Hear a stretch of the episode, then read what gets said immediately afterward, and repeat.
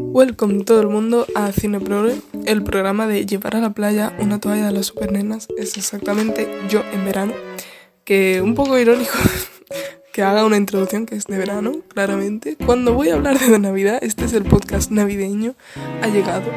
Quería hacer varios, pero la verdad es que no se me ocurren más cosas de las que hablar. Igualmente eh, digo que estoy Mm, no me escondo, estoy grabando esto a 30 de noviembre, así que igual me da tiempo a hacer otro más, pero es que no sé de lo que hablar, la verdad.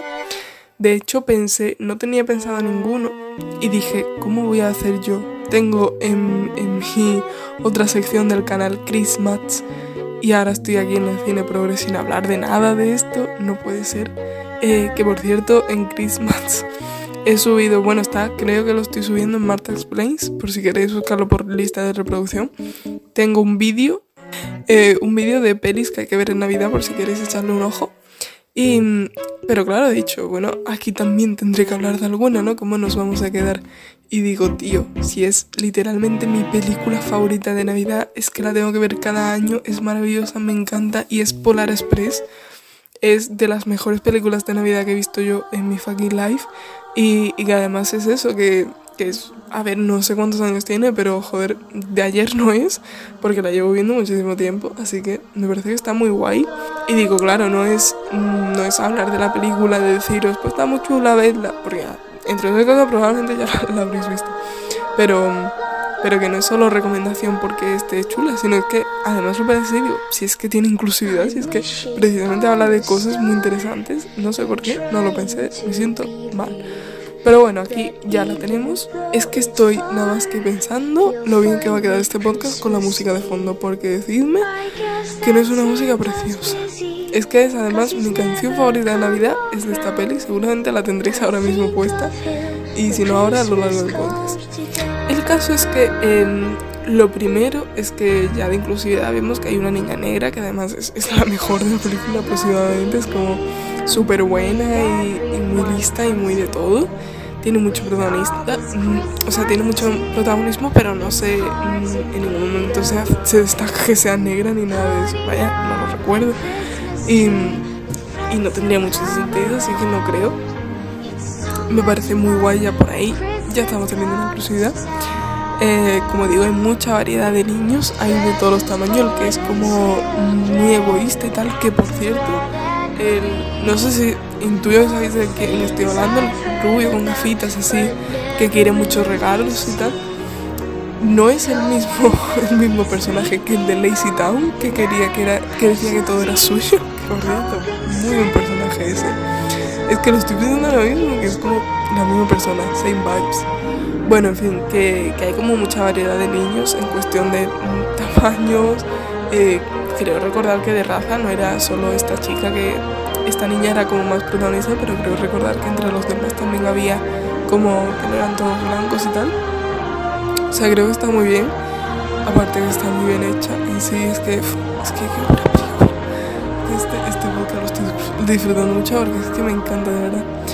En fin, y, y, el caso es que me parece muy interesante que trate la pobreza, porque no solo sale el tipo este que es como el vagabundo que sale en, en el techo del tren de repente y tal, que se lo encuentra, que, que bueno, también está bien. A ver, que él se utiliza más como metáfora, más que simplemente como personaje, pero me parece muy guay que salga un niño pobre y que también se trate la pobreza en Navidad me parece muy importante. Ya el hecho de que una película infantil, que aunque yo a mis 20 años la vea cada año, es una película que al fin y al cabo es para niños. Eh, y que salga un niño siendo pobre, es que no se ve mucho. Eh, nos vamos a Disney Channel y cuentas dos.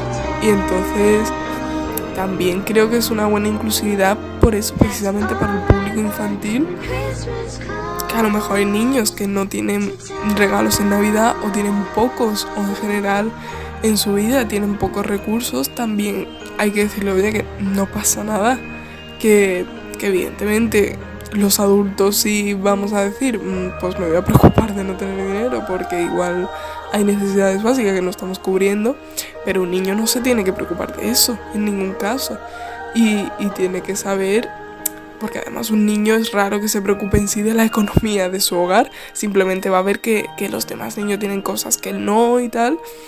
Y creo que es importante eh, y decir, pues mira, es que también hay niños que, que, es así, que no pasa nada y que evidentemente es un poco más triste, pero que, que yo sé, hay que tener esperanza. Es que además creo que Sé que suena muy cursi decirlo de el espíritu de la Navidad, no sé qué, pero es que creo que esta película lo refleja a la perfección lo que es el espíritu de la Navidad, que, que bueno, evidentemente no es... Sí que se da mucho por el... que él se fija mucho en que tenga un regalo, pero creo que al final no habla tanto de un regalo como tal, porque si os fijáis, no, no aparece lo que es cuando tiene su cajita y tal. En ningún momento se sabe que, que lo han traído. Vaya, no lo recuerdo. A ver si. estoy teniendo dudas ahora, ¿eh? No sé si sale. Creo que no sale, pero bueno.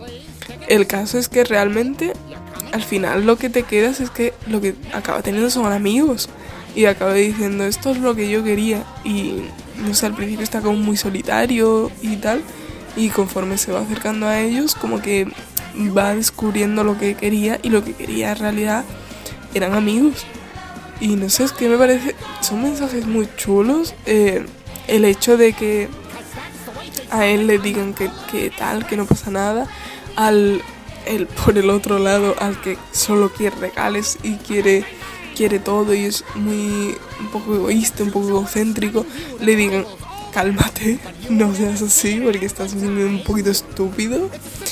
Eh, que a la niña le premien ser buena gente, simplemente, pues mira, eres una buena persona y sigue así. Y es que me parece fenomenal. Y que al protagonista le digan que sí es el mensaje típico que tienen todas las películas navideñas, pero es que no. No quiero dejar de mencionarlo y de recordar que sí, es importante el creer, porque yo escucho mucho en mi casa son todos un poco cínicos y siempre cuando hay mensajes bonitos, a ver, yo tampoco soy Mr. Wonderful en persona, soy la primera que muchas veces como, ah, esto... Pero, pero yo qué sé, es que yo creo que de vez en cuando hay que decir, pues a lo mejor sí hay que creer y a lo mejor sí hay que tener un poquito de optimismo simplemente y que a lo mejor la vida no es una mierda, que, que tiene cosas que evidentemente lo son, pero que también hay que mirar otras partes, no sé me pongo filosófica porque este, película lo merece. Pero, pero es que creo que tiene mensajes muy bonitos, que está muy bien hecha, tiene esa variedad de personajes, esa diversidad, esa inclusión tanto de la pobreza de la niña esta. Em, yo qué sé, es que está también tanta metáfora detrás, ¿no? De repente el vagabundo dice, pero ¿esto qué es? ¿Qué significa esto? Porque estás todo el rato como en el viaje tú mismo estás en el viaje de tren y, y, el propio viaje tiene ese niño, el protagonista, el que está viviendo en su cabeza de pues, y ahora había perdido el espíritu de la, de la, Navidad y la fe y no sé qué y de repente aquí pues tengo tal y cual. Creo que es una película que, aunque es infantil, te hace pensar un montón y, y está muy interesante, está muy bonita, simplemente vedla mil veces Seguramente, como digo, ya la habréis visto porque es como de las más famosas, pero es que es normal que sea tan famosa.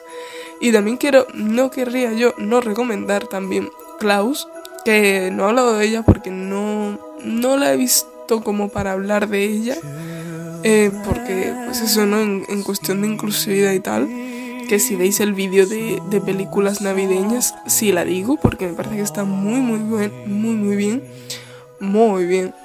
Y, por eso la digo aquí, así como en general una película navideña que os recomiende, pues esa está muy bien, que seguramente intuyo tuvo mucho éxito, así que igual si la habéis visto, pero como salió el año pasado, apelo a que, a que alguien nos enterara mucho, así que pues este año la podéis ver. Eh, es de Netflix, supongo que seguirá estando, porque si es del año pasado, y además que creo que es, es de Netflix, no es que la tenga Netflix, así que la podéis ver.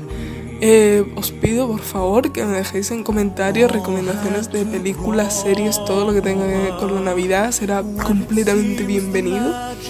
Y, nada, nos vemos en el siguiente podcast. Uh.